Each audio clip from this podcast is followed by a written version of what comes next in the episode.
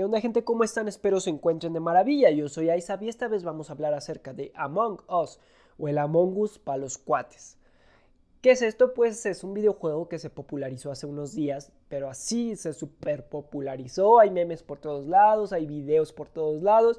Youtubers grandes lo están jugando.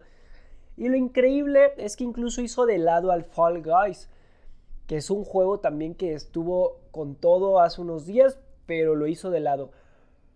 ¿Qué se puede decir del Among Us? Bueno, en primer lugar, que es que fue desarrollado en el, en el 2018 por un estudio casi inexistente. Entonces lo consideran como un juego independiente, ¿no? Porque supongo que es un estudio así como muy casero. Y la premisa de este videojuego consiste en una nave espacial varada en el espacio, con 10 individuos dentro de ella. Cada individuo tiene su trajecito espacial, muy colorido, cada uno va a elegir un color distinto para poder identificarse bien y tienen su trajecito, así se, ven curiosos. Realmente el diseño de, los, de todo el, entorno de la nave y de los personajes es muy sencillo, es en 2D, es un, diseño muy X, como si lo hubieras hecho en, en PowerPoint o algo así. Pero bueno, está curioso, ¿no? Está llamativo porque tiene muchos colores. Y los 10 individuos van a estar en la nave. De estos 10 individuos, uno es un impostor. El impostor está contaminado por un parásito espacial que lo incita a matar a los demás. Y los otros 9 son tripulantes normales que buscan hacer que la nave funcione para poder pues huir, no irse de ahí. Eh, cuando eres el impostor, tu meta es matar a todos, pero hacerlo sin que te vean los demás, porque tu habilidad para matar se va a cargar cada cierto tiempo, cada, segundo, cada ciertos segundos. Entonces no puedes matar a más de uno al mismo tiempo. Y dos, eh, pues parte de lo divertido del juego es que hagas una estrategia para irlos matando uno por uno sin que se den cuenta. Eh, porque obviamente en algún momento hay una sala en, en la nave que tiene cámaras y te pueden vigilar, ya sea por ahí o alguno de los compañeros puede llegar de la nada donde estás matando al otro y verte y les va a avisar a los demás. O sea, te tienes que cuidar muy bien, tener una buena estrategia para asesinar a todos. También tienes unas habilidades que te permiten sabotear las tareas o las cosas que están realizando los demás. Entonces, supongamos que algunos ya repararon el motor, tú lo puedes sabotear de nuevo o hacer que vayan a, a, tal área donde cortaste, cortaste los cables para la electricidad. El punto es que estás saboteando constantemente la nave para mantenerlos ahí, para que no puedan ganar, para llevarlos a donde tú quieres y poder matarlos a solas. Esa es como lo, interesante del impostor, ¿no? Y en cuanto a los tripulantes normales que no están contaminados con el parásito, pues sus objetivos es realizar una lista de tareas como reparar el motor, reparar cableado, reparar documentación, etcétera, con la finalidad de que la nave ya esté al 100 y poder irse. Pero bueno, entre este suceso en el que reparas la nave y en el que la saboteas, ya seas el impostor o un tripulante, dependiendo, va a llegar un momento donde alguien va a encontrar un cadáver o va a encontrar algo sospechoso y va a llamar a los demás como a una junta. Entonces, aprietan el botoncito del parlante y se abre un chat para todos los jugadores.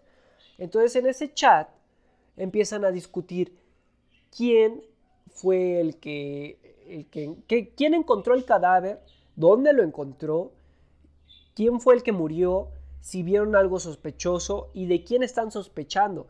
Entonces a partir de aquí es por eso que se lleva toda una estrategia. Porque si eres el impostor, debes de parecer lo más inocente del mundo. Y debes de saber dialogar y llevarlos a, pues, a tu mentira. Hacer que todos se crean tu mentira. Poder pues dominar el campo de, de echarles verbo para que crean que tú eres el más inocente y una probable víctima. Y del, del, lado de los demás, de los que te vieron o de los que sospechan de ti, también deben de convencer al resto de que tal vez tú eres el malo.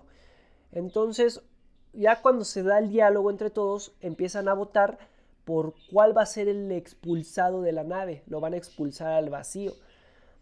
Puede ser que, el impostor haya dominado bien el chat y terminan expulsando a un inocente. Esto es lo divertido porque pues todos los individuos, pues sobre todo si juegas con tus cuates, pues se arman las risas increíbles, pero si no juegas con tus cuates no te preocupes.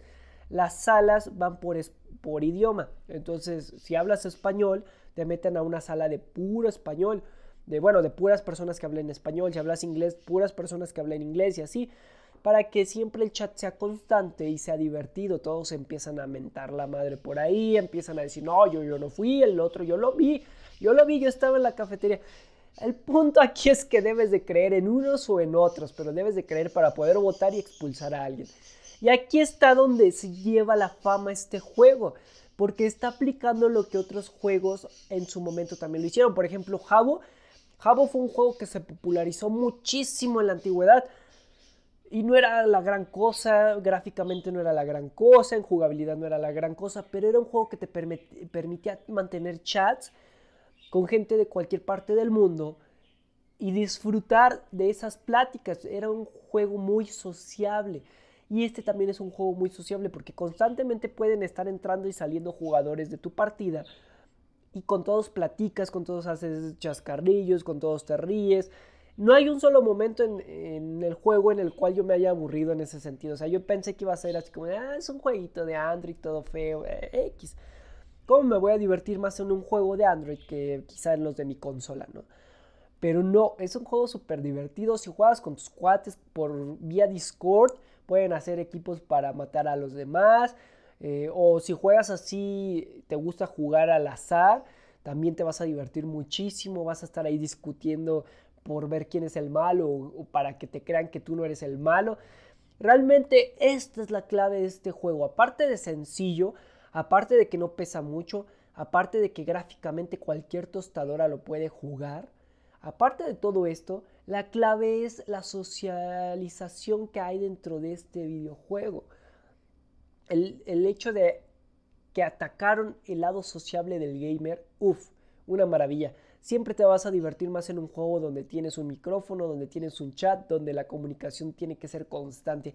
Siempre, si no díganmelo ustedes cuando juegan un multijugador, por ejemplo Fortnite, juégate Fortnite un día solo, solo, solo, solo.